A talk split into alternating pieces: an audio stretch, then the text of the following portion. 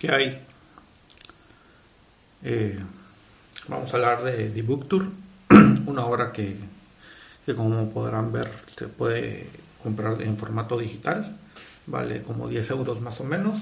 En, en España se tradujo como autor en gira, si no estoy mal. Eh, tiene 256 páginas y le escribe Andy Watson, que es un ilustrador británico nominado a varios premios y gran parte de la obra de este autor está, está enfocada a obras infantiles. Eh, cosas que me llamaron de que ha hecho el autor, puedo decir algo de Namor que hizo con Bill Gemas, eh, hizo también algo de Hellboy, también hizo cosas para Alien vs Predator y Buffy, la casa vampiros. Eh, tampoco me voy a extender de quién es el autor ni nada, todo eso lo pueden googlear y al final solo me quita tiempo para hablar de lo que me interesa, que al final es la hora. Eh, The Book Tour eh, la pueden conseguir por Amazon. Dejo un enlace para que, la puedan pillar en, la descripción. Eh, el video básicamente va a tener dos partes. Creo que tal vez se van a subir por separado o va a ser todo junto. Es algo que todavía no tengo ni idea porque es el primer video que estoy haciendo con este formato y al final eh, todavía no he decidido cómo, voy a proceder a, dividirlos, pero básicamente va a haber una primera parte donde voy a hablar generalidades de la obra, porque hay que comprarla, y una segunda parte donde ya me extiendo, que es al final lo único que me interesa es hablar de la obra y dar mi opinión acerca de ella y lo que yo veo en ella. Puedo estar bien o puedo estar mal, no importa. Al final solo quiero hablar de lo que estoy leyendo. Eh, ¿Voy a estar en cámara? No, pero voy a, a tener mi avatar. Creo que va a ser un, este dinosaurio. No me parece mala idea, la verdad. Por de pronto vamos a hacer eso. Eh, dicho lo anterior, hablemos un poco de lo que es la obra. Como pueden ver en la pantalla, pues, bueno, quito esto este es el personaje principal, el que está acá en el centro, se llama H.G. Fredwell, que es el protagonista de la obra y es un escritor que empieza una gira sobre su libro. Eso es a grandes rasgos. Dejo este slide, este, esta galería que va a estar corriendo para, para que vayan viendo más o menos el tipo de dibujo, más o menos cómo está estructurado y todo. Y eh, es una obra que ha tenido muy buena acogida. A mí, personalmente, el dibujo me hizo pensar un poco si, la pillaba o no, pero, pero se me hizo interesante el planteamiento que podía, que podía generar y, la verdad es que no me defraudó en lo más mínimo. Entonces, eh, a grandes rasgos es una obra que, que relata como un autor empieza a ir de su gira de, su libro, va de, librería en librería y conforme va avanzando en esa gira, eh, podemos ir viendo una serie de acontecimientos que lo ponen en una situación o en un camino muy laberíntico y mientras más trata de salir, más enreda en ese laberinto, dejándonos cosas muy chistosas y muy absurdas pero a la vez también vemos cómo eh, empieza el, autor de la gira, empieza a hacer un descenso hacia la miseria. Eh, lo que voy a decir ahorita está en las primeras páginas. Básicamente, él, él llega a la primera librería, encuentra a una chica, una librera, eh, desafortunadamente nadie llega a la, firma o a la presentación de lo que es su libro y todo. Y, y se va, se despide y todo, y al día siguiente básicamente le avisan o lo acusan de la desaparición de esa librera en específica. Eso básicamente va a ser el motor que, arranque toda la trama y es lo que va a ir persiguiendo al, al escritor durante durante todo su trayecto en la gira. Eso no culpable, eh, qué pasó con la librera, eh, por qué se usa la muerte de una mujer para, para echar a andar esta trama. Son preguntas que voy a tratar de ir respondiendo en, la segunda parte de, lo que es el video, pero básicamente eh, he leído a mucha gente que, que, es una obra kafkiana. Puedo estar y no puedo estar de acuerdo con, con ese tema. Eh, creo que mucha gente lo toma así por, por las situaciones absurdas que se van construyendo conforme va avanzando la trama y, esas confusiones y, esa no salida que, se puede topar uno dentro de dentro de mientras va leyendo este cómic porque uno no sabe por dónde puede escapar y, y, el, y el protagonista claramente no sabe cómo escapar de ese laberinto que es mientras más trata de salir más se para enredando eh, es, es, una obra, como digo, que nos puede llevar a, tener momentos muy chistosos, muy absurdos y con diálogos muy interesantes que, que, de repente nos van a dar una bofetada en la cara y nos van a hacer pensar mucho. Eh, a primas a primeras, básicamente lo que puedo decir es de ese relato de cómo un un autor que, está de gira eh, baja a la miseria por un asesinato que él no cometió. Eso es lo que básicamente creo que en, una primera lectura podríamos sacar de, esta obra.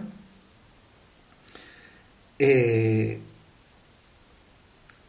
algo que, me parece muy interesante y obviamente se puede pasar mucho por alto por, por deseo de, no complicarse uno, es una serie de ruidos que, que empieza a, dejar el autor.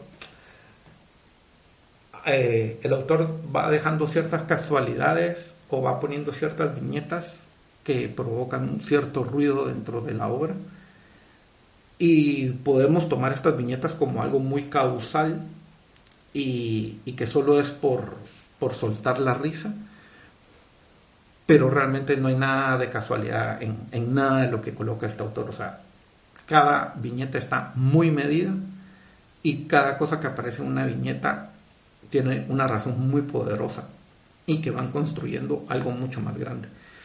Ese mucho más grande que creo que sé que podría ser eh, es de lo que voy a hablar después. Pero eh, de primas a primeras, recomiendo esta obra. Sí, creo que es una muy buena obra. No, no por lo que deja ver en una primera lectura, sino que por todas las lecturas que puede llegar a tener esta obra, se puede rascar mucho, mucho y se puede extraer mucha información muy valiosa. Y, y lo que pasa con el autor es de que la arma de tal forma que, la, que, se pueden, que puede llegar a sostener diversas lecturas. Eh, está en el lector ver con cuál se queda o, cuál es con la cual siente más afinidad. Yo he estado leyendo desde eh, crítica que le da un peso muy grande a, a cómo, cómo realmente el escritor es sometido a una autoexplotación eh, también he leído sobre cómo el autor construye una crítica hacia el sistema. Eh, también he leído mucho sobre que es un retrato sobre el ego del autor, del, del, concepto escritor. Y hasta cierto punto una forma de desmitificar esa figura del escritor, del intelectual. O sea, He, leído mucho por ahí. Eh, y nada, creo que es, una obra que, nos deja un, que deja un muy buen pozo, deja muy buen sabor de boca. Y, creo que vale la pena, o sea, vale 10 euros ahorita en Amazon. Bueno, la última vez que lo vi, que fue ayer. Bueno, ayer, al día que estoy grabando el video. Eh, está en inglés. Y eh, básicamente lo, que ven ahorita pasando las, viñetas es básicamente lo que del, o sea, el, estilo de dibujo, vemos de que los personajes son como muy sencillos, pero cuando de repente tiene que abrir la toma, eh, se pone un poco más detallista. Pero más que el dibujo, es cada diálogo, o sea, cómo está construido cada diálogo, o sea, cómo una palabra, una frase hace cambiar de sentido muchas cosas. O sea, páginas enteras solo por el cambio de una frase. Y hay algo que me, que me gusta mucho, es cómo el autor, o sea, si miramos la cara del, del protagonista, que es el que está ahorita, que yo creo que ya lo identificaron, hay una cara de, de seriedad muy sencilla, muy sencilla. Por ejemplo, ahorita la que está o sea, si miran, es como serio, casi inmóvil, pero dependiendo en el contexto o las viñetas que la rodean, logra tener una potencia cada uno de esos gestos que me parece maravilloso. Eh, nada, 10 minutos de, tratar de, de, decirles por qué hay que comprar esta obra. Si no la han leído, léanla la pueden, pueden pillarlo en el link que les dejo abajo. Y eh, creo que, no va mucho más porque quiero pasar básicamente al, tema que a, mí realmente me interesa más, que es profundizar un poco más en el, en el tema de lo que es la obra. Entonces, eh, si no la han leído y no les interesa meterse a los grandes spoilers que voy a soltar, pueden dejarlo acá, no pasa nada, posiblemente aquí corte y pueden pasar a un siguiente video o empezamos empezamos a hablar un poco más de la obra, que es lo que me interesa a mí al final exponer porque creo que es posiblemente una de las mejores obras que he leído en el año. Y nada, nos vemos. Nos vemos en unos segundos. Bueno. Eh, Dicho lo anterior, dicho un poco de, por qué no, de por qué hay que comprar esta obra, sí o sí. Eh, hice un pequeño PDF donde, donde vamos a, poder ver varias viñetas. Eh, voy a tratar de ir cuadrando las cosas conforme, conforme voy hablando. Y es básicamente solo quiero exponer un, un punto sobre, sobre esta obra y ya. Eh, voy a tratar de no extenderme mucho, voy a tratar de ser muy puntual en las cosas. Escribí incluso un texto mejor para, para tratar de, de, que no se nos vaya mucho de madre todo este tema. Pero básicamente es una exposición de, de, mi lectura sobre la obra o un pequeño análisis sobre lo que es la obra. Em, Puedo tener, no puedo tener razón, pude haber leído mal una viñeta, pude haber no entendido bien la obra. En este punto pueden existir muchas cosas alrededor de la obra y no me interesan. Simple y sencillamente lo que voy a exponer es lo que yo extraje en mi entendimiento, en lo que yo creo.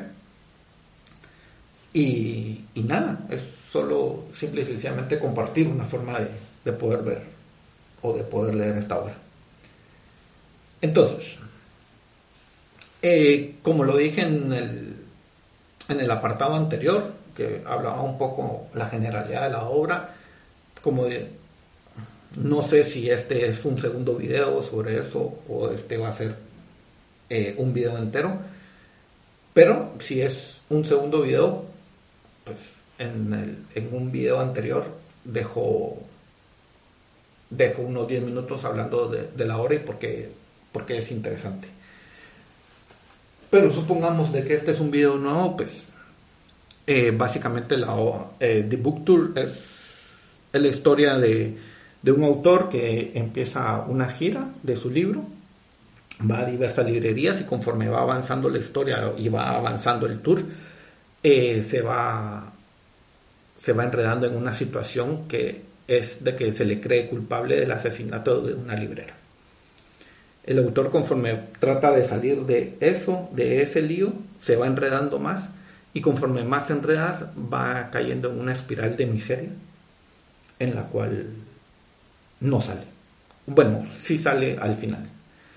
El, tema aquí es eh, la culpabilidad del autor y es el tema que yo quiero tratar más que todo porque por varias preguntas que, me hice conforme iba avanzando la obra. Em, spoilers. Esto va a tener muchos spoilers. Y el primero es, al final de la obra, Fredwell no es culpable del asesinato del autor. O sea, expresamente por lo que leemos en las viñetas, él no es culpable. Eso ya al final de la obra sabemos de que él no es culpable. Entonces, dicho esto, voy a proseguir a leer un texto que, hice sobre el tema y, y, tratar de, hacer esta pequeña exposición. El texto lo llamé em, el texto lo llamé ¿Por qué G.H. Fredwell es culpable en el cómic de The? Como subtítulo decidí ponerle el protagonista de la novela gráfica de The Book Tour, autor en gira, es exculpado de un crimen. Esto no quiere decir que no sea culpable de lo que se le acusa. Como digo, lo que se le acusa es del asesinato de esta librera. Empecemos. La historia de The Book Tour de Andy Watson se podría decir que está construida con un espíritu kafkiano. Puedo estar y no estar de acuerdo con este tema, porque muchas personas señalan el espíritu kafkiano cuando vemos ese recorrido de la cotidianidad en lo absurdo y que llegan a provocar ciertas risas al ver cómo el autor se mete en un laberinto del cual no puede salir y conforme trata de salir, más enredada. Es una prolongación absoluta del no salir. Puedo estar de acuerdo de que tiene, de que la obra sí tiene o sí puede tener unos rasgos de este tipo. Pero creo que el tema de Kafka, si lo vemos y si lo tomamos como que es una obra kafkiana, tiene mucho más valor si vemos la obra en la literalidad de lo que ofrece. No pueden existir metáforas y no pueden existir desplazamientos a otras imágenes, sino que en general, en general las fuerzas que, plantea el autor debería de provocar algún tipo de devenir. Como digo, existe el laberinto, existe los enredos, existe el absurdo que sacan risas, existen los absurdos que nos desencajan, y por eso podría tener estas pinceladas kafkianas, pero creo, insisto, que si lo tomamos desde otro ángulo, como la literalidad exactamente de todo lo que dice, vamos a encontrar de una mejor forma el decir de lo que trata de plantear el autor. Sigamos. En la aparente cotidianidad vamos a ver, vamos, vamos a ver, en la aparente cotidianidad se van dando ciertos absurdos que provocan inesperados giros que nos hacen saltar la risa por el avance o el rumbo sin sentido que cobra la obra. La obra va armando su propio caos con tal lógica y ruidos. Esto es muy importante porque la obra va dejando muchos ruidos que terminan siendo una estructura que pueden soportar diversas lecturas. Sin embargo, por sí misma, sin embargo, estas lecturas por sí mismas no logran resolver la obra por completo, pero en conjunto logran formar una luz que visibiliza el potente, actual y necesario decir de la obra. Esta idea de lámpara construida por las lecturas de la obra se me ocurrió al ver que cada una de esas lecturas individualmente no lograban resolver algunos ríos que detecté durante la obra. Por ejemplo, ¿por qué la muerte de una mujer es la que hace avanzar la obra? ¿Es necesario la, la muerte de esta mujer?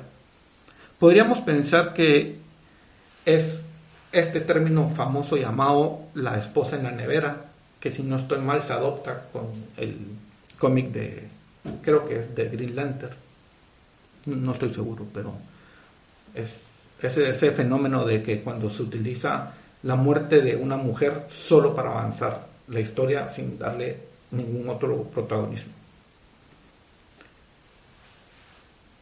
Em, es necesario esta, esta, esta muerte. ¿Por qué Fragwell es sospechoso si en todo momento en las viñetas vemos que es inocente? Se puede tomar como una metáfora. Más adelante vamos a hablar un poco más sobre el tema de, de las diversas lecturas, porque, porque podemos hallar desde la, crítica al capitalismo, la crítica a la explotación, la crítica a los jefes, podemos encontrar muchas. Em, se puede tomar como una metáfora de algo, por lo tanto la mujer parte de esta metáfora. O sea, la muerte de la mujer puede ser parte de esta metáfora. Rebobinemos un poco. ¿Por qué Fratwell es sospechoso si en todo momento en las viñetas vemos que es inocente? ¿Se puede tomar como una metáfora de algo? Por lo tanto, la mujer es parte de esta metáfora. Pero si leemos la obra con ese espíritu kafkiano del que muchos hablan, no deben de existir metáforas, solo la literalidad. En mi opinión, entonces no es una obra con rasgos kafkianos, pero todo lo demás delata que sí. Pero entonces, de los detalles más importantes de la obra, por lo tanto, uno de los detalles más importantes de la obra pierde de sentido ser perseguido de un delito que no cometí, o sea, ser culpable de algo que no sé, que es algo muy kafkiano y lo podemos ver en el proceso. Pero mi punto con esta idea es de que el papel de la mujer, ¿qué? O sea, ¿por qué la muerte de una mujer? Puede ser solo la ignición de una trama que va avanzando y que es solo el chispazo que hace seguir avanzando la trama para mostrarnos otras cosas, entre comillas, más importantes. Eso convertiría a la obra en algo bastante machista, porque desplazamos a la misma mujer por algo más importante, por, por señalar algo más grande que ella y me parece algo bastante violento. Por eso mismo pienso que el tema de usar a la mujer como, como uno de los puntos más importantes, aunque más adelante, aunque más adelante voy a, voy a hablar del tema de por qué desaparece constantemente durante la obra, creo que es una de las claves de qué es lo que trata de decirnos el autor. Y para tratar de entrar a esas claves o tratar de verla, creo que debemos tomar el asesinato o la desaparición de la mujer como lo que es. Es el asesinato o desaparición de una mujer. Hay otra pregunta que, que, me surge. En los carriles que separan las viñetas, ¿pasa algo que hacen que las policías culpen a Fradwell del asesinato?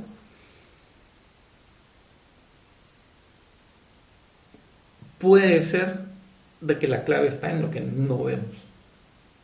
Sin duda, creo que ahí está la clave. Pero más adelante voy a desarrollar este punto. Creo que el absurdo se desvanece cuando éste logra su sentido y eso es lo, lo que sentía que me faltaba. Nada, o sea, el absurdo se deja de serlo cuando este mismo cobra sentido. Y ahí es donde está lo maravilloso de muchas cosas. Porque nos damos cuenta que el absurdo llega a un absurdo porque es algo tensionado hasta el límite o porque ha provocado un devenir hasta cierto punto. Y si tomábamos la muerte de la, de la librera como algo literal, debíamos pensar todo lo demás como algo literal y no como una metáfora de algo. Por lo tanto, si lográbamos, si pretendíamos hacer eso, teníamos que lograr que el absurdo lograra tener algún sentido. Y eso era lo que me faltaba con las lecturas que iban desprendiendo la obra en sí misma. No lograban desarmar o no lograban darle sentido a los insentidos que nos íbamos encontrando. No podemos reducir al absurdo y las confusiones ajajas que pueden abrir la puerta a una metáfora que se queda en una imagen estática. O sea, no quiero o mi idea realmente no es hacer o no plantear, o sea, mi idea es quitar la metáfora de todo este tema. Porque al final se vuelve solo una trasladación de, de significado o una comparación o un símil o una equiparación, cuando realmente creo que es algo que, que son transformaciones en sí mismas y no solo comparar. Por lo tanto, creo que no es ideal hacer metáforas o pensar de que cada absurdo llega a ser una metáfora aquí.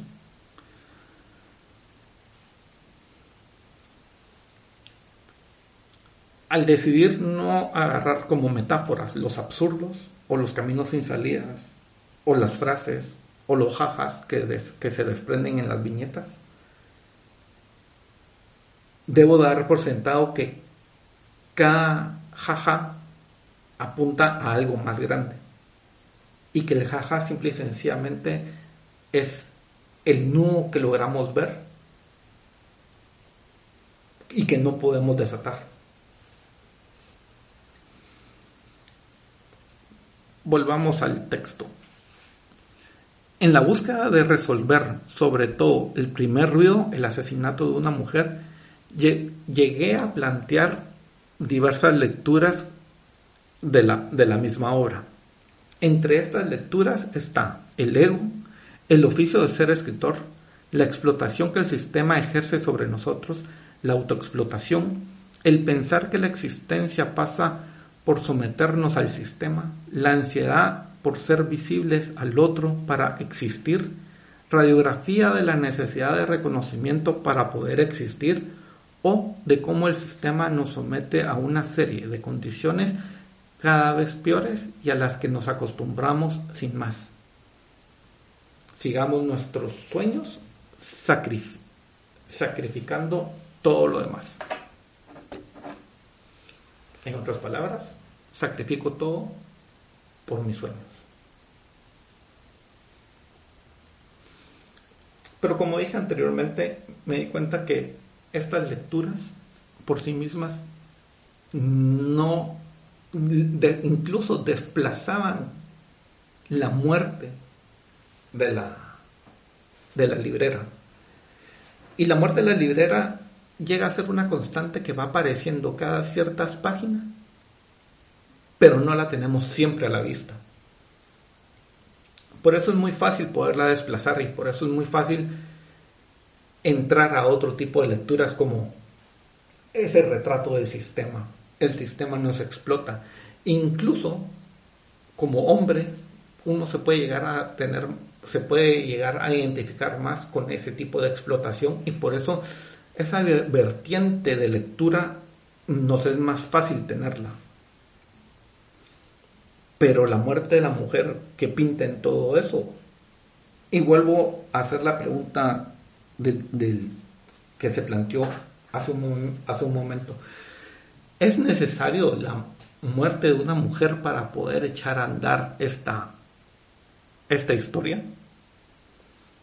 Si la muerte de una mujer, más bien dicho, si la historia va de cómo el sistema nos deprime, nos explota, nos, nos hace tener una necesidad absurda de estar con él o, de complacerlo hasta cierto punto, no es necesario tener a, una, a la muerte de una mujer al inicio. Pero el autor cree que sí. Y en una fe ciega absoluta por, por lo que tiene el autor que ofrecer, le doy mi voto de confianza y digo, ok, ¿por qué? O sea, si está la muerte de una mujer ahí, es por algo. Entonces, basado en eso, decido, decido seguir pensando en otras lecturas que podría tener. Y me parece muy interesante cómo esta lámpara de lecturas empieza a formar una luz que apunta a otro lugar. Entonces ahí es donde empiezo a concluir de que cada lectura por sí misma es correcta y la obra dice eso también. Pero el núcleo de la obra está en este conjunto de lecturas. Porque este conjunto de lecturas crea una luz que apunta a otra lectura.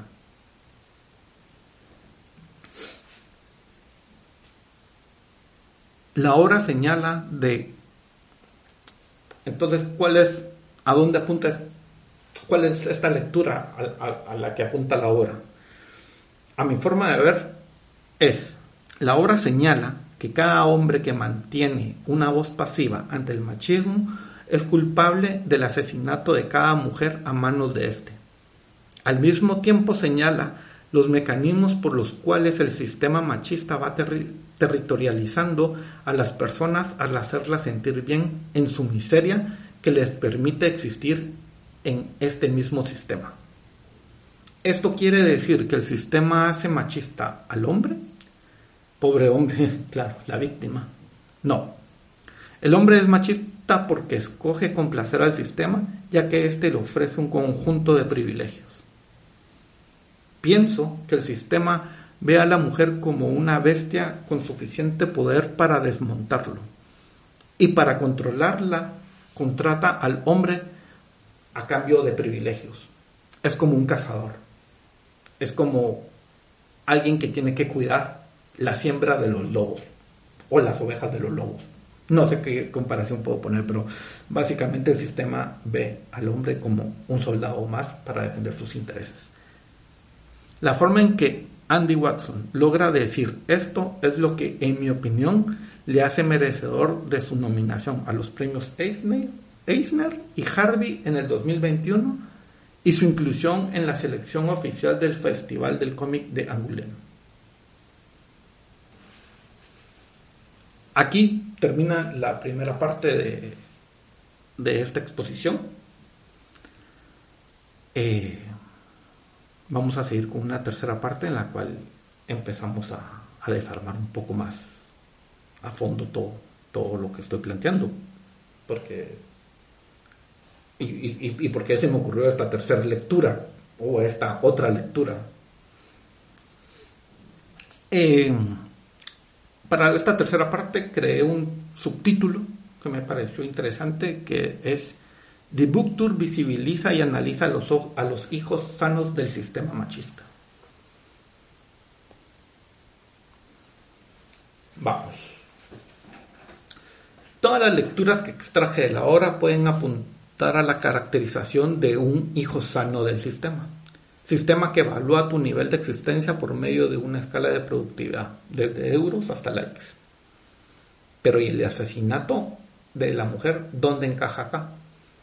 Creo que puede ser válido hacer caer, creo que puede ser válido ver el peso de la obra en una crítica al sistema, que hasta cierto punto tiene algo que tiene mucho de ello. no es el núcleo del decir de la obra, porque la figura de, la librera asesinada aparece de una forma intermitente hasta el final. Justo en el momento, aparece justo en los momentos para hacer avanzar la obra. Pero deja de ser una pieza más y se vuelve el núcleo cuando Watson inteligentemente logra hacer que esa intermitencia no sea a propósito y se genere por medio de un desplazamiento que sufre la idea o el acontecimiento de la muerte de la librera o desaparición de la librera por parte del protagonista de la obra. Diciéndolo de otra forma, todas las críticas que se pueden generar alrededor de que esto es una obra que critica el sistema y la explotación y cómo nos engulle y cómo nos escupe, son válidas. Pero si confiamos tanto en el autor y damos por sentado que el asesinato de, de una mujer al inicio de la obra no es solo utilizarla para hacer mover la trama, definitivamente podemos pensar que esto, e, ese acontecimiento tiene un peso mucho más grande que la crítica al sistema. Claro, no tenemos a Watson para entrevistarlo y, y, preguntarle si eso pasa o no, o si en verdad el asesinato de esa mujer es una, una esposa en la nevera, creo que ese es el término, pero tampoco nos es necesario porque conforme analizamos la obra nos damos cuenta que el acontecimiento de la desaparición o muerte de la librera no es constante en la obra porque tiene un carácter intermitente. Y no es intermitente porque el autor decida, sino que porque se encuentra con fuerzas que la desplazan una y otra vez. Y eso es una de las primeras cosas que nos hace ver el autor, de que el, el, acontecimiento de la mujer asesinada y la mujer desaparecida es desplazado constantemente por otras prioridades, por algo más. Ese algo más es mi relación con el sistema. Entonces se me hace muy interesante las primeras críticas que hablan de que puede ser solo una crítica al sistema. Incluso haciendo esa lectura caemos en la misma trampa del sistema porque desplazamos la idea del el asesinato de una mujer. Eso es lo que yo creo que Watson hace muy inteligentemente y nos hace ver durante toda la obra cómo esta idea, perdón, esta idea no, el acontecimiento del asesinato o desaparición de una mujer es desplazado por mi relación con el sistema. Sigamos. La figura de la librera asesinada aparece en una conversación, pero enseguida es desplazada. ¿Y quién la desplaza? Fredwell. Esta dinámica nos deja ver que es una voz pasiva ante el acontecimiento. Si hacemos esa, ese ejercicio y esa dinámica de ir desplazando una y otra vez algo tan fuerte como el asesinato de una mujer, y no reparamos en ello, definitivamente eso crea una voz pasiva ante el machismo. Ante el machismo. Ahí, lo puedo dejar cómo lo hace o, qué, es, qué es lo que pasa. Em, vamos a ver, aquí empiezo con un poco de, de las primeras páginas.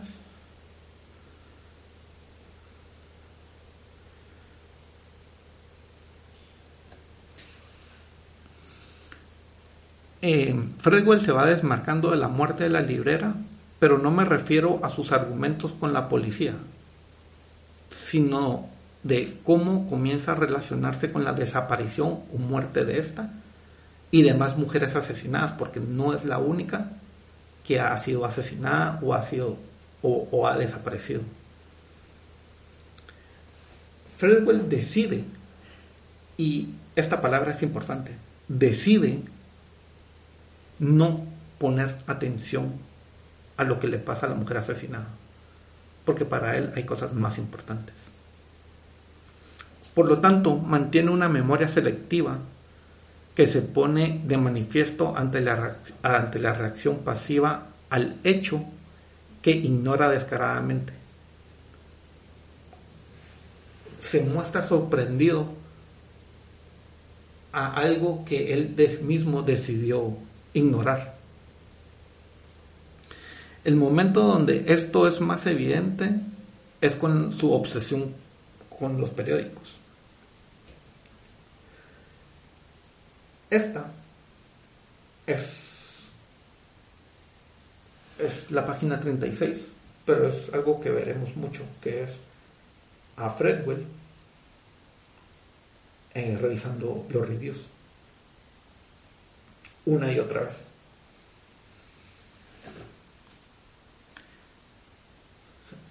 Durante la obra se le, se le dice de que es algo que ha pasado mucho, la desaparición de mujeres y que ha salido en todos los periódicos. Si él ve todos los días el periódico, ¿por qué no sabe sobre, esta, sobre estas desapariciones? Simple y sencillamente no le interesa saberlo. Más adelante nos vamos a dar cuenta específicamente dónde se ve más eso.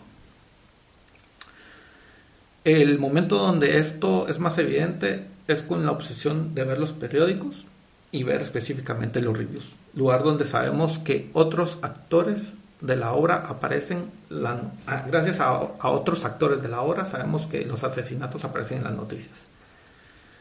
El desplazamiento de las mujeres asesinadas se da al ignorar todo y centrarse solo en él. En centrarse solo en él y esto se da al ver si alguien escribió sobre él mismo o sobre su obra.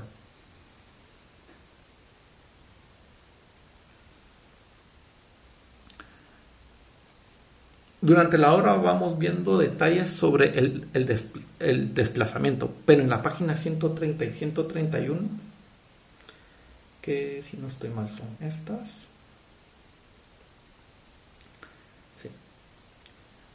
Vamos a ver algo sumamente interesante porque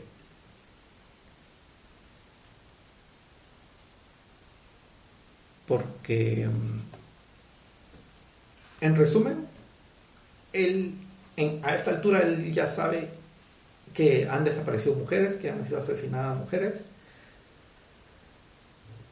Y ya, o sea, ya, ya sabe que es sospechoso de la desaparición de la librera. Pero aún así vemos cómo se muestra en shock de lo que está aconteciendo. Y en estas páginas, en la segunda, si no estoy mal,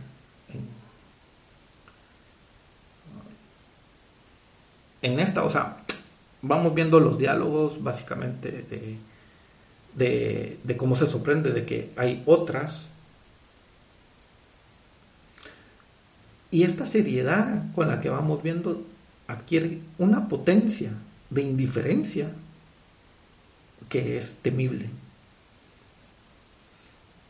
Y después vemos esto, o sea, vemos el ensimismamiento del autor. O sea, es como, sabemos de que existe un asesino y de que aparece en todos lados. Y él dice, o sea, yo solo leo el tema de, de, las artes, o sea, los reviews que a él mismo le hace. Y cuando se le da la oportunidad de enterarse de más, de que él pueda reivindicarse y mostrar un poco de empatía, que se da básicamente en esto. O sea, cuando le muestran la puerta para poder enterarse un poco más, él simple y sencillamente decide no hacerlo. Y lo podemos ver en esta, en la última viñeta. Sigamos. En las viñetas de esta página revela la falta de empatía de Fredwell. El librero le informa que ha aparecido el cadáver de la librera y le dice que hay otras mujeres asesinadas, a lo que Fredwell responde con sorpresa y termina diciendo que mejor no se quiere informar o no quiere saber más porque le molesta el estómago. Básicamente a él no le importa nada que no esté en su radar. Actitud machista que se da como resultado de un hijo sano del sistema machista. Un apunte antes de avanzar. ¿De qué va la, novela de Fredwell? Como digo, el autor, Fredwell, que es el autor de, el protagonista de esta obra, ha escrito un libro y la novela es la novela que él escribe y que está promocionando es sumamente interesante porque resumiéndolo muy a lo bruto habla de alguien que vende enciclopedias de la A a la Z y un día que sale a trabajar se da cuenta que falta la K el, libro de la K y, y su esposa empieza con K, o sea, el nombre de su esposa empieza con K. Entonces hace la relación que su esposa puede tener el libro. Pero es sumamente interesante cómo el objeto libro desplaza la desaparición de la esposa. El objeto libro simple y sencillamente toma la importancia que la desaparición misma de la esposa puede tener. Y ahí ese es otro ejemplo de cómo se desplaza el asesinato de una mujer o desaparición de una mujer. Y eso lo da en las primeras páginas. Y también en las primeras páginas vamos a tener un acontecimiento muy interesante que lo podemos ver a continuación, que es, esto se da en las primeras páginas y habla de lo mismo, de cómo se van desplazando las cosas o cómo desplazamos las cosas por, por complacer al sistema. Por ejemplo, en las primeras páginas vemos de que Fredwell llega a una estación y alguien le roba su maletín con la cantidad de libros que va a promocionar dentro. Fredwell va a la policía. Y como arma esa conversación, básicamente el autor nos da la clave para toda la novela, para toda la novela gráfica. Y la conversación es, Fredwell le dice al policía que han desaparecido sus libros y el policía no le presta atención a eso. O sea, sigue, sigue su, su, su, o sea, ¿por qué es tan importante eso? O sea, ese, cuestionamiento de ¿por qué es tan importante? Pero ¿por qué? O sea, y Fredwell llega a no entender y ahí es donde nos damos cuenta cómo lo abstracto o las cosas que no podemos ver no son importantes. O sea, cómo el sistema nos ha hecho de que no tomemos como algo importante eso. ¿En qué momento el policía decide darle importancia? cuando Fredwell decide no enfocar la denuncia en los libros, sino que desplazarlo a un maletín se perdió. Cuando vemos esa figura de maletín que podemos traducir como trabajo o un icono de trabajo, el policía le presta total atención y le dice, ah, ok, sí. Y empieza a, tomarle la declaración de lo que pasa. Es muy interesante cómo las cosas que no nos importan no las vemos o no les encontramos valor. Y esta es la clave porque esta dinámica constante de desplazamientos es algo que vamos a ver durante toda la novela. Y el y la situación más desplazada va a ser la muerte de esta librera o desaparición de la librera.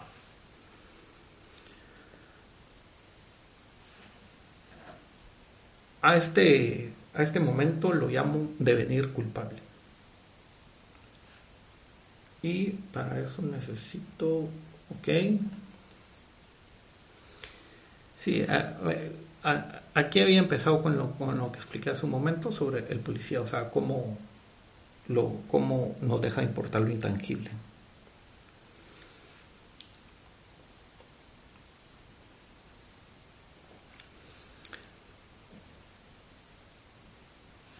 Volvamos un segundo a la historia que escribió Fredwell. Lo que produce dinero es lo de valor, la enciclopedia que falta, y no su esposa. En el caso de las viñetas que vemos es el maletín, el icono de trabajo y no el contenido. Por lo tanto, en estas dos lecturas que se le dan a, a estos episodios concretos en la novela, podemos decir que el valor de la productividad está sobre el de una mujer asesinada.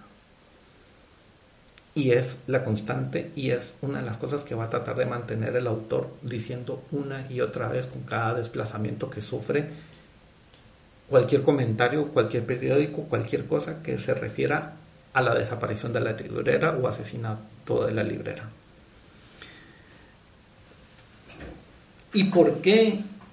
¿Y qué es esto? O sea, esta frase que acabo de comentar de el valor de la productividad está sobre el de una mujer asesinada, ¿qué es eso en sí? El autor nunca lo dice específicamente, pero es una fuerza que sostiene, una fuerza que podemos llamar de otras formas. Yo la nombré de esta forma, pero básicamente es una fuerza que hace desplazar las noticias o todo lo que refiere a la desaparición o muerte de la librera una y otra vez. ¿Por qué sucede esto? Si somos productivos, el, sistema nos mira. Si nos mira, existimos. Ahí, en ese lugar donde tenemos privilegios. ¿Quién está dispuesto a perder sus privilegios? ¿A costa de qué? Esta necesidad por ser visto es lo que origina la fuerza del desplazamiento que, en Dibuktur, nos muestra en las primeras páginas a un personaje completo, cariñoso con su esposa, pero conforme la necesidad de ser visible lo va engulliendo, la fuerza para desplazar lo no importante, lo no importante para el sistema va cobrando más poder lo interesante es que esta fuerza no solo desplaza lo que no importa para el sistema, sino que esta fuerza que desplaza tiene una fuerza contraria que me deforma.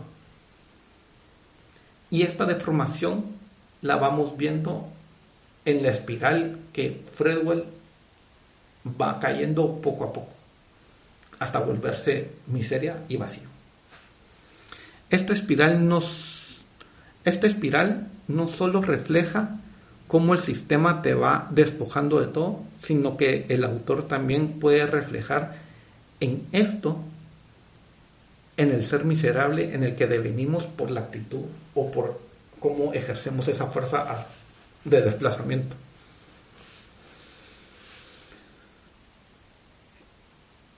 Esto lo podemos ver en estas páginas. El autor, hay un punto en el cual el autor empieza en un hotel cinco estrellas y esta es una de las últimas paradas que tiene. Y se dan cuenta cómo se ha degradado todo y básicamente el cuarto es, es nada. Y es súper interesante esta secuencia que va seguida porque vemos cómo el autor se da cuenta de lo que tiene, ha sido despojado de todos los privilegios, trata de acomodarse y todo, y termina con él en el baño, sin papel. O sea, literalmente está en la mierda.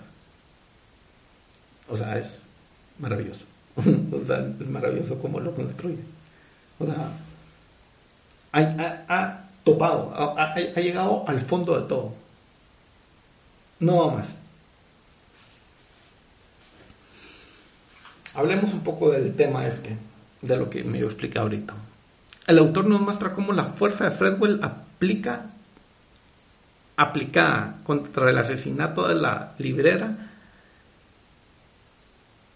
eh, el mismo, esa misma fuerza aplicada sobre ella, o sea, sobre esa situación, tiene una fuerza contraria que es la que lo va deformando y va creando su descenso a la miseria. Este descenso, el, actor, el autor lo plasma en el recorrido de que Fredwell hace por cada librería. Porque en cada librería es desplazado por un autor que llegó antes. O sea, un autor que llegó antes y más productivo que él y más exitoso que él, se llevó todas las firmas y a él le dejaron nada. O sea, es desplazado. También vemos cómo es ignorado, es rechazado, es ninguneado y como dije anteriormente, es desplazado. Entonces, es sumamente interesante cómo el autor hace que la misma fuerza que Fredwell aplica hacia el caso de la mujer asesinada, el mismo sistema se lo aplica a él por, esa, por ese efecto contrario que lo va deformando. Está claro que el autor tiene una doble intención con este descenso por un lado, desenmascarar cómo el sistema nos hace, cómo el sistema nos va deformando, creo que es lo más adecuado. Por medio de esta fuerza, opuesta que ejerce sobre nosotros el desplazamiento. Y cómo esta fuerza nos va deformando a un ser bestia, un hijo sano del sistema, o nos va acomodando, nos va moldeando, como esta fuerza nos va esculpiendo a ser un hijo sano del sistema.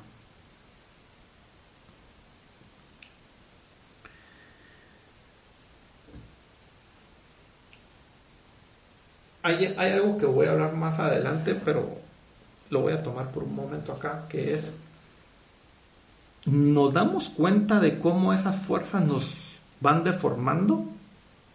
No. Yo creo que ese es el valor que tiene este autor en mostrarnos cómo nos va deformando y en lo que nos va convirtiendo esta fuerza de desplazamiento que ejercemos nosotros y cómo repercute en nosotros mismos. Porque por un lado es cómo nos, nos muestra cómo el sistema nos va moldeando y nos va volviendo en seres despreciables que como, bien, como señalé antes, nos quedamos en la mierda. Y por otro lado, es una forma de mostrarnos cómo todo lo que hacemos recibimos algo de vuelta y cómo también podemos ser ignorados, cómo realmente podemos ser ninguneados, podemos sufrir lo mismo. Lo que pasa es de que no nos damos cuenta porque el mismo sistema nos maquilla eso.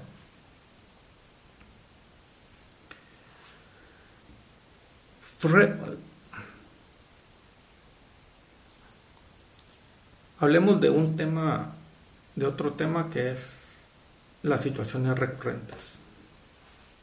Fredwell mira todos los días el periódico, la sección de reseñas, para, para ver si alguien ha reseñado su libro. ¿Obvia la realidad? Claro que sí. En otras palabras, a él le interesa solo lo que se habla de él. ¿Y por qué le interesa solo eso? Porque a él le interesa existir en este sistema. ¿Y cómo existís en este sistema si alguien más habla de ti de una forma positiva o de una forma productiva. Em, en otras palabras, mientras él trata de existir tratando de tener la aprobación del sistema. Él obvia la realidad mientras como un método de supervivencia para poder existir dentro del sistema. Esta ceguera particular hace que las cosas de alrededor dejen de existir. A él solo le interesa existir, sobrevivir en el sistema. Las personas por sobrevivir, por sobrevivir o el hombre por ser parte del sistema que le premia con estrellas que lo van envenenando lentamente, deciden complacerlo sin importar lo que pasa a su costado. Incluso si esto es o si esto significa que están matando mujeres. No se dan cuenta de la violencia machista. Es una pregunta. No se dan cuenta de la violencia machista. Simple y sencillamente lo ignoran. Y este simplemente lo ignoran es muy fuerte y es muy grande porque pueden estar tan ciegos que lo ignoran, pueden darse cuenta y lo ignoran. Cualquiera que sea la razón no lo exculpa de la ignorancia, porque como vemos en la obra, durante mucho tiempo, incluso, creo que ahorita pensándolo, creo que el autor propone de que decidimos ignorarlo. No lo ignoramos porque el sistema nos tiene totalmente enseguecidos y, absorbidos, no. Siempre decidimos ignorarlo. Y por eso está la constante, el constante desplazamiento. Desplazamiento. Una y otra vez desplazar el cadáver de la mujer. Desplazarlo, desplazarlo, desplazarlo en, a favor de complacer al sistema para que éste nos permita seguir existiendo en este.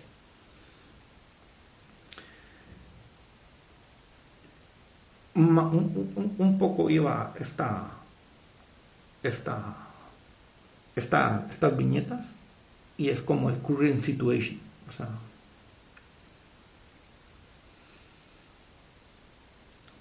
Eh,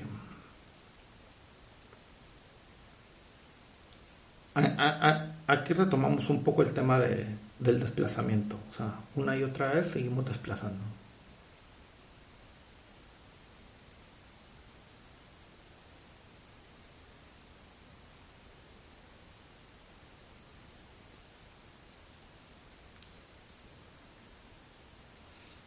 Si nos damos cuenta la potencia que tiene la seriedad y la simpleza, ¿qué está pasando?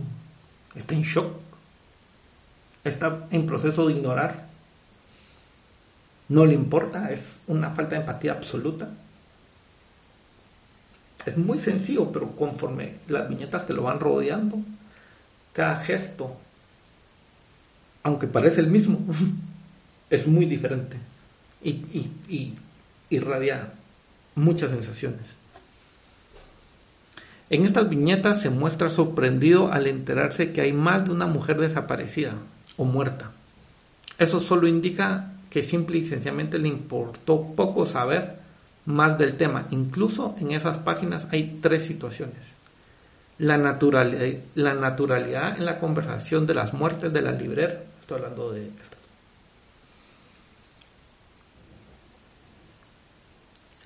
La otra es el tema que huía de su esposo. Ahí el autor nos da otra clave. Es como, mm, o sea, estoy hablando de esto, quiero hablar del machismo, quiero hablar de la violencia. Aunque aparezca poco y aparezca en momentos muy puntuales, pero eh, esto es lo importante. No tanto como el sistema me trata y mi relación con el sistema, sino que es lo que yo hago para relacionarme bien con el sistema. Y por último, algo que había mencionado es la actitud de Fredwell conforme se va enterando. Las, expresiones.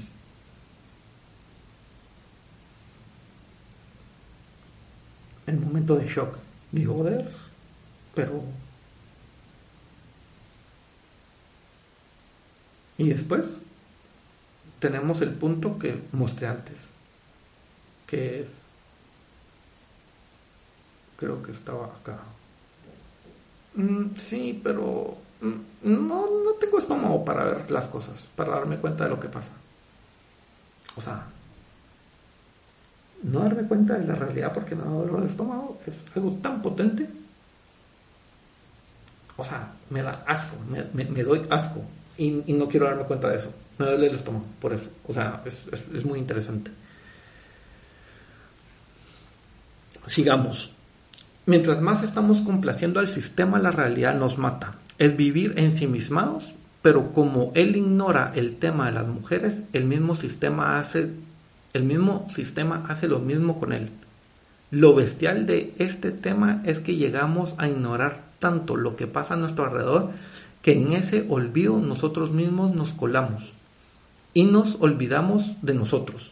Y por eso nos vemos como el, como el sistema nos trata, el maquillaje de la miseria. Es tanto el deseo por sobresalir en el sistema y porque éste nos mire que nos olvidamos de nosotros mismos. Y al olvidarnos de nosotros mismos nos damos cuenta o, perdemos la noción de la miseria en la que estamos, porque no nos recordamos cómo estábamos antes. Y es muy fuerte y es muy interesante el poder que tiene esto, porque por eso Fredwell al final no se da cuenta cómo va cayendo en su miseria una y otra vez y, y, y cómo, o sea, Sí, hay, hay, más librer, hay más librerías a las que hay que ir cerrando la, la gira. Pero hay un punto en el cual se pierde la, el maltrato del sistema. Lo perdemos. Porque nos olvidamos de nosotros mismos, porque estamos tan enfocados en complacerlo, que no nos damos cuenta de lo que nos pasa a nosotros.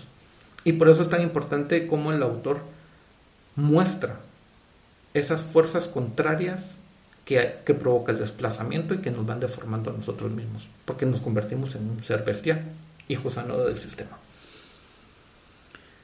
Em,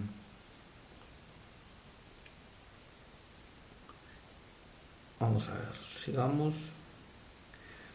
En estas páginas, aquí el autor nos recuerda una vez más el punto de la novela. O sea, aquí en la 128, 133 no, recuerdo un poco de huía del esposo, pero un poco antes nos recuerda qué es lo que pasa, o sea, la explotación, o sea, en la primer, en, esta primera página nos damos cuenta cómo a Fredwell le importa poco la, la librera, o sea, a él le interesa limpiar su puesto y poderse sentar, o sea, simple y sencillamente. Miremos.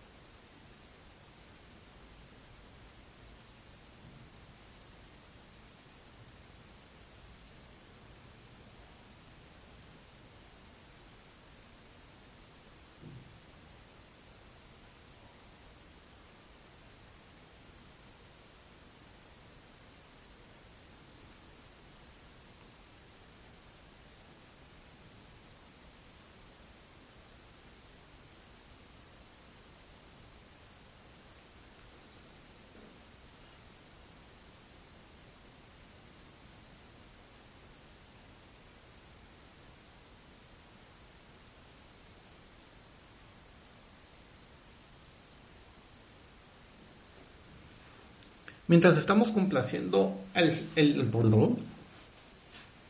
es interesante cómo en estas viñetas Fredwell y el sistema se vuelven uno solo. Los dos ignoran la enfermedad de la librera. O sea, los dos ignoran por la productividad todo lo que la librera comenta.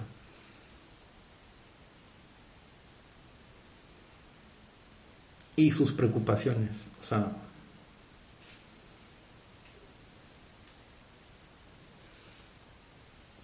Abramos un paréntesis en este momento. hablemos del vagabundo. Durante la obra hay un vagabundo que señala a Fredwell como el asesino. Lo, lo culpa directamente.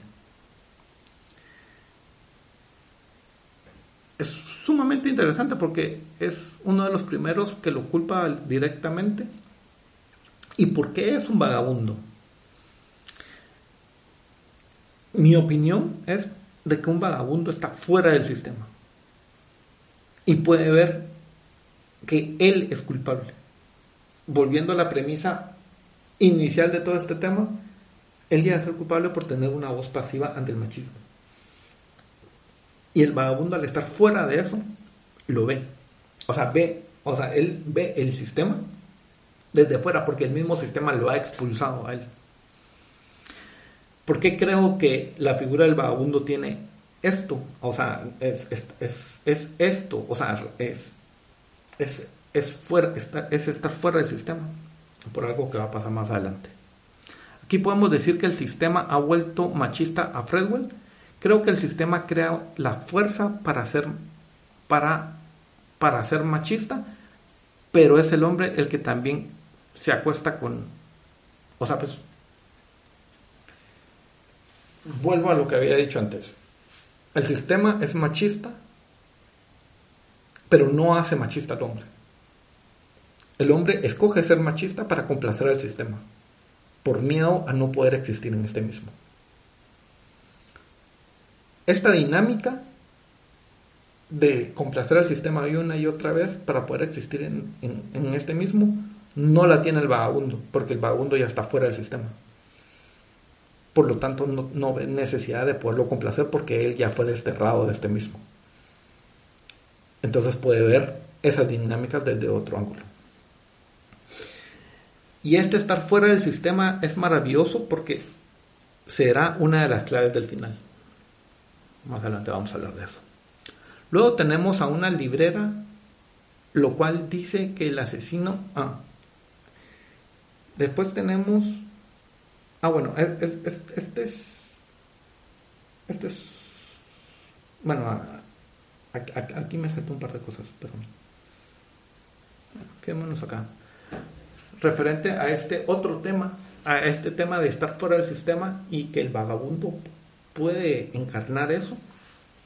Hay otro punto que me parece súper interesante, que quien lo señala indirectamente también es una librera que es una anciana, la cual dice, el asesino puede ser una persona ordinaria, no dice normal, dice ordinaria, y lo describe como un hombre heterosexual con esposa e hijos, que tiene trabajo y hasta se lleva bien con la policía, viste bien y puede parecer débil, pero es un monstruo y lo señala. O sea, esa viñeta lo termina señalándolo a Fredwell. ¿Y por qué es súper interesante cuando lo señala a él? Porque lo culpa. ¿Y por qué lo culpa sin tener ninguna evidencia de lo que está pasando? Porque ella ve que él es culpable. ¿Y por qué ella puede ver que es culpable? porque ella también está fuera del sistema. ¿Y por qué está fuera del sistema? Porque es una anciana. Entonces, es algo interesante también dar, ver cómo el autor crea momentos fuera del sistema para señalar a Fredwell como culpable.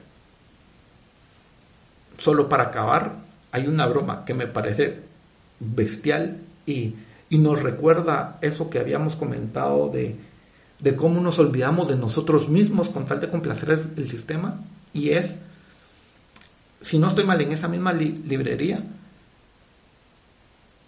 eh, Fred, no, no, ha firmado ningún libro hasta, hasta este momento.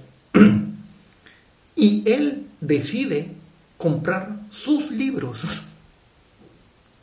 o sea, ¿y por qué decide comprar sus libros? Simple y sencillamente para complacer al sistema, para para hacerle ver al sistema que sigue siendo productivo. Para decirle al sistema que vale la pena que él sigue existiendo ahí. Y él lo ve normal. Y es muy interesante el poder que tiene ese concepto de yo comprar mis libros. Em,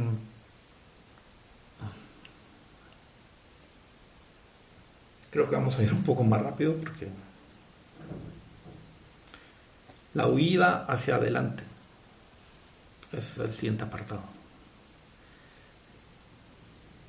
El autor ha pasado por muchas cosas, ha pasado por muchas librerías, ha pasado por ha, ido en ha ido eh, descendiendo en la espiral, ha sido muy fuerte todo, ha sido despojado de muchas cosas, o sea, el mismo sistema le, va despojando de cosas, le va despojando de cosas.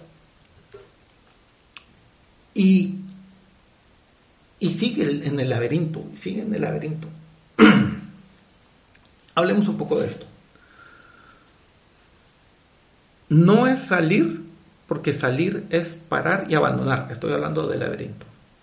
Sino es que sigue en el laberinto. Es interesante esto porque debería poder dar un paso atrás, pero el sistema te mete en el laberinto y te hace creer que no puedes abandonarlo. O sea, estamos en un laberinto, el mismo sistema nos introduce en un laberinto en la cual solo nos queda seguir los caminos sin esperanza de salir.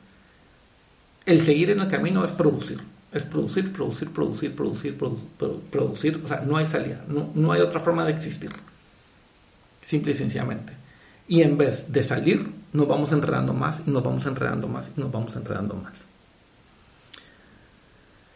Algo que me encanta de este laberinto es que se puede dar un paso al costado para salir pero no lo vemos, pero nunca lo vemos. O sea, no caemos en cuenta que realmente no es necesario seguir el laberinto y que no es necesario encontrar una salida, solo dar un paso a un costado. Y es maravilloso como Watson nos hace ver, nos deja ver esta idea en el sistema. Porque cuando Fredwell después de estar huyendo de unas situaciones que les pasan, empieza a huir, a huir sin un rumbo y se topa con un vagabundo que está sentado a la orilla del camino. Y Fredwell, el, vagabundo le llama la atención, Fredwell atiende y después Fredwell decide sentarse a la par del vagabundo. O sea, dar un paso al costado, salir del sistema. O sea, es genial. Si no estoy mal, estas son las páginas. Es esto, justo. Y se queda dormido. Entonces, ¿qué pasa después? se levanta. O sea, la policía lo levanta. Y aquí pasa algo muy interesante porque entonces Fredwell está fuera del sistema. Pero el autor, o sea, Watson, ya nos empieza a dejar claro y ya empieza a hacer más evidente lo, lo, literal de lo que él está proponiendo. Y es justo en esta conversación cuando viene y la policía en ese fuera del sistema, lo recoge y lo reintegra al sistema para decirle que él es culpable del asesinato. ¿Y por qué es culpable? Por una simple y sencilla razón, de que él regresa al lugar donde fue, encontrado el cadáver de la librera. Leo, pienso que en este momento entra algo muy mágico, que es lo literal. Hasta este momento el lector tiene un lío y una confusión de todo lo que está pasando en torno a Fredwell. Pero también el autor ha dejado pistas de por qué él es culpable. Pero en estas páginas tenemos ese momento. Al ignorar lo que pasaba, se vuelve culpable, pero las circunstancias lo hacen, vamos a, al ignorar lo que pasaba, lo hacen culpable. Pero además las circunstancias lo hacen culpable aunque no sea él el culpable material. ¿Por qué pasa eso? Porque despierta y aparece en el lugar donde encontraron a la librera muerta. Y la policía se lo hace saber y le remarca, el asesino siempre vuelve.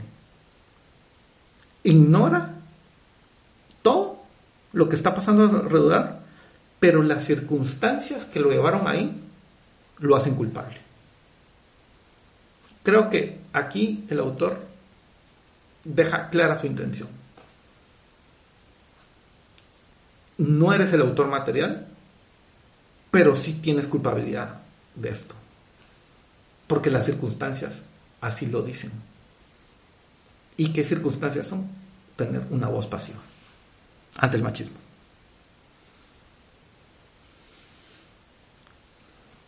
Sigo un poco más rápido. Fredwell huye de ese momento.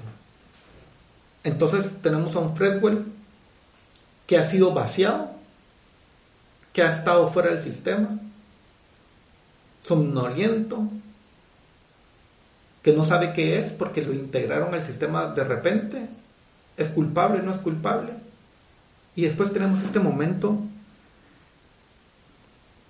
que es un hostal para vagabundos. Y se da una conversación súper interesante y a este apartado le puse el limbo, porque no sabe si es un vagabundo o no. En pocas palabras, no sabe si está dentro o fuera del sistema. Y es bien interesante porque al tratar de definir si es o no es, Fredwell se vuelve un agujero negro por el que se va drenando el sistema o la realidad del sistema, o sea, se agujera la realidad del sistema. Y ante eso, ya, ya ante ese error del sistema, quien lo atiende lo primero que piensa es, tengo que llamar a la policía. O sea, necesito que alguien ponga orden, porque no puede ser que seas y no seas. Entonces es muy interesante. Hay, hay un par de cosas más a detalle, pero la verdad que quiero seguir apurándome. Entonces, em, entonces tenemos a un Fredwell que no sabe dónde está.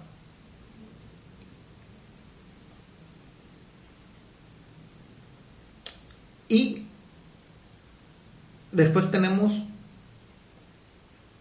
el momento en el cual el autor, o sea, Watson, nos tira la cara que él es culpable. O sea, y es este momento, o sea, sabemos de que Fredwell siempre mira su review, siempre mira su review y todo. Después de, ese limbo del que comentaba anteriormente, sale corriendo y va a una biblioteca. Sabe de lo que se le acusan, saben qué es lo que está pasando, sabe el problema en el que está metido y encuentra un periódico y encuentra la maleta y encuentra el tema, o sea, el periódico está para informarse, para decir, ah, o sea, sobre este tema del que me tengo que enterar. Y lo que hace es darle vuelta y leer si hay algún review para él y se queda dormido.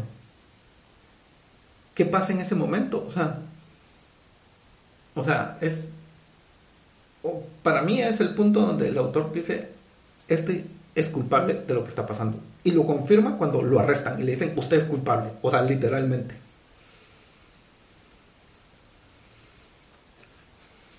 Entramos ya a, a, la parte final, que es Fredwell es un limbo todavía. Y el sistema busca reterritorializarlo, básicamente. O sea, volver a que sea un hijo sano. O sea, hay que recuperar al hijo sano del sistema. ¿Y cómo sucede este tipo de cosas? Voy a ir muy puntualmente. Hay en la cárcel, en la, en la celda en la cual lo meten, primero tenemos un punto en el cual alguien lo admira. Entonces resalta la figura de escritor. Pero Fredwell en ese momento sigue dudoso y, no se aferra a ella.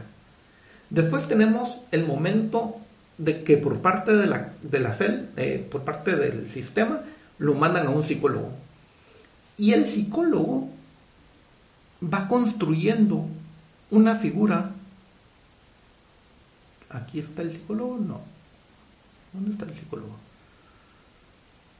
Ah, aquí está. No, no, creo que no puso el psicólogo. Ah, no, aquí está el psicólogo. Va construyendo una figura en la cual Fredwell se puede identificar. ¿Y qué es lo que pasa con esto? Es de que el sistema busca que yo me identifique con esa figura para poderme reterritorializar. Si yo llego a identificarme con esa figura, es más fácil que el sistema me vuelva a absorber. Y eso es lo que hace el, psicólogo. Plantea ese modelo para que Fredwell se aferre a este. Puede y no puede tener éxito. Y como tercer paso, el sistema decide enviar a la auxiliar del editor de la novela de Fredwell. Rápidamente con el tema del editor. La figura del editor de Fredwell es una figura de poder, es, es una fuerza que puede ser el sistema, que lo va manipulando y le va diciendo a dónde ir, qué no hacer y todo, pero nunca lo vemos. Simple y sencillamente es una fuerza que da órdenes y que indica cuál es el camino. Y a la hora de tenerse que materializar, no va esta fuerza, sino que manda a alguien. Este alguien es el auxiliar del editor, que replica las fuerzas del mismo sistema. ¿Y cuáles son estas fuerzas? Prometer haz esto y te pasará esto. Pórtate bien y haz esto. Tienes que hacer esto porque hay que luchar por los sueños. Tenemos que ver esto, sí, no importa. Hay que sacrificarse para obtener lo que uno quiere en la vida. Y eso lo vemos en un par de, de, momentos durante la novela, pero aquí es donde más se pone en evidencia, porque Fredwell está en la celda y habla de que su esposa lo ha dejado. Ya no tiene nada. O sea, Fredwell es vacío. Está drenado. O sea, tocó fondo en la miseria y salió del sistema. Y ahorita están recuperándolo, pero ahorita es nada. Está despojado de todo.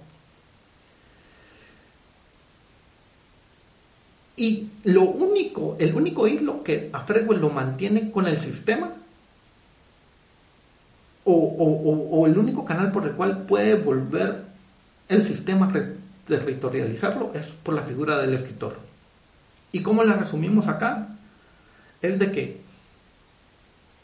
Fredwell habla de que su esposa lo dejó e inmediatamente después eso es desplazado por el editor leyó mi manuscrito.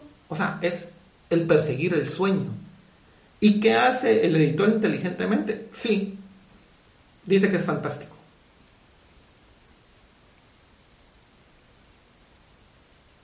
Y lo podemos ver acá. O sea, y lo va desplazando y lo va desplazando, va desplazando el tema de su esposa y cae a lo importante, que es la productividad. ¿Soy visible ante el sistema? ¿Puedo ser visible otra vez ante el sistema?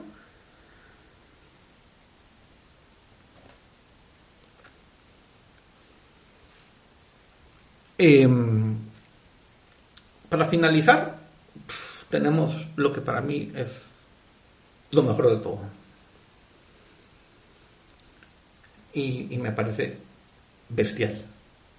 Después de esa, después de la visita del auxiliar, del editor, eh, llega Fredwell y le comentan que, que que se puede ir, que, es que está libre, o sea, que, que, no hay nada ya más, o sea, él no es el culpable. Leo. En este momento no me queda claro si, si ha sido territorializado con éxito o no. En apariencia sí, ya que la policía decide soltarlo porque se han dado cuenta de que él no es el culpable. ¿Está curado? ¿Está territorializado ya? ¿Ya no representa un peligro? Y viene lo mejor y donde creo que el autor devela su intención de la obra. Una de las intenciones de la obra. Camino hacia afuera. Eh, las palabras del guardia lo colocan contra un espejo. camino hacia afuera. Vamos a ver. Camino hacia afuera. Hacia afuera de la cárcel. El guardia que lo custodia. Lo que le dice lo coloca contra un espejo. Y es. Es. Eh, fuerzas que provocan totalmente el devenir. El devenir culpable. Y es. Al acusarse o sea, el guardia lo acusa de hacerse pasar por el asesino sabiendo que él no lo es. Recordemos que inconsistentemente, inconscientemente firmó una confesión. Esto es muy poderoso, porque volvemos al alegato de que tiene del momento clave de que sin saberlo tú sos culpable y es solo por ignorar lo que estás haciendo o por ignorar la situación. Eres el y, le dice específicamente el policía a Fredwell, eres el típico hombre que pide a otro hombre hacer el trabajo y todo lo que hacen es por atención. Y esto lo coloca frente al espejo, o sea, estas frases lo coloca tanto ante el espejo porque las palabras lo equiparan al asesino. Y lo que la reacción y lo que lo hace reaccionar es su condición de hombre. O sea, básicamente el autor nos está diciendo aquí que él es culpable del asesinato de, de, la, de la chica. ¿Por qué? Porque ignora todos los hechos. O sea, porque ignoró todo. Y que el hombre por sí mismo tiene un punto en el cual me incomoda este tema, pero lo ignoro para que otros lo hagan. O sea, es algo malo, yo no lo voy a hacer, pero hay alguien que se atreve a hacerlo, pero lo voy a ignorar porque, porque me hace un bien a mí. O sea, es muy fuerte el tema. Luego el autor nos da... Ah, en ese momento, después de escuchar eso, Fredwell dice, sé quién es el asesino. Y Fredwell comenta que durante su estancia en la celda, cuando era vacío en ese momento, cuando estaba drenado, cuando, cuando estaba fuera del sistema, se puso a pensar, o sea, en esa frontera con el sistema y el no sistema, y estar dentro o estar fuera del sistema, y se dio cuenta, o sea, se puso a pensar y se dio cuenta quién era el asesino.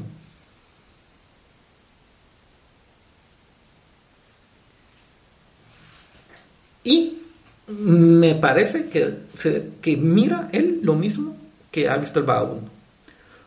Luego el autor nos da un puñetazo en el estómago cuando el policía decide ignorarlo y decirle que no le importa. Al sistema no le importa que ha muerto una mujer. Y por eso sale libre Fredwell. Por eso el policía le dice que no importa y le echa de prisión.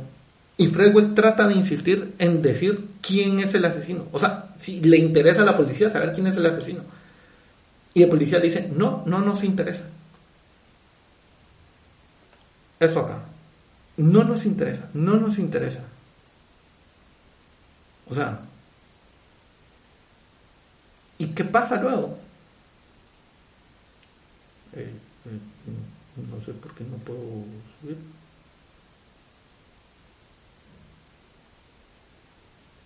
Oh, no sé por qué no puedo subirlos. Pues, ¿qué pasa luego? Eh,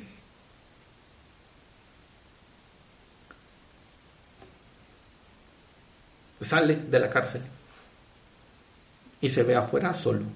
Solo en el vacío y derrotado en ese momento de lucidez.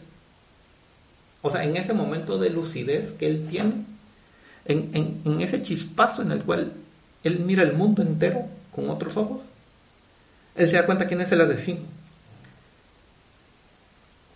Y esa lucidez hace que lo expulsen de un lugar y se quede solo afuera.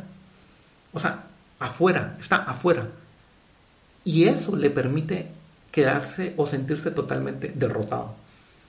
Y en ese momento de derrota absoluta, al cual lo lleva la lucidez, el sistema lo termina de territorializar. Abraza ese cuerpo devastado que pensó en algún momento encontrar un sentido fuera del sistema. Esa lucidez se vuelve una tontería por una simple y sencilla razón. Que Fredwell, para decirla, escogió como receptor al sistema, que obviamente la iba a rechazar. Y si lo rechazan, no existe. Por lo tanto, Fredwell, al verse así, decide abrazar al sistema. Baja los brazos, decide no hacer nada más, levanta la cabeza, mira al horizonte y sigue su camino. A seguir con la gira.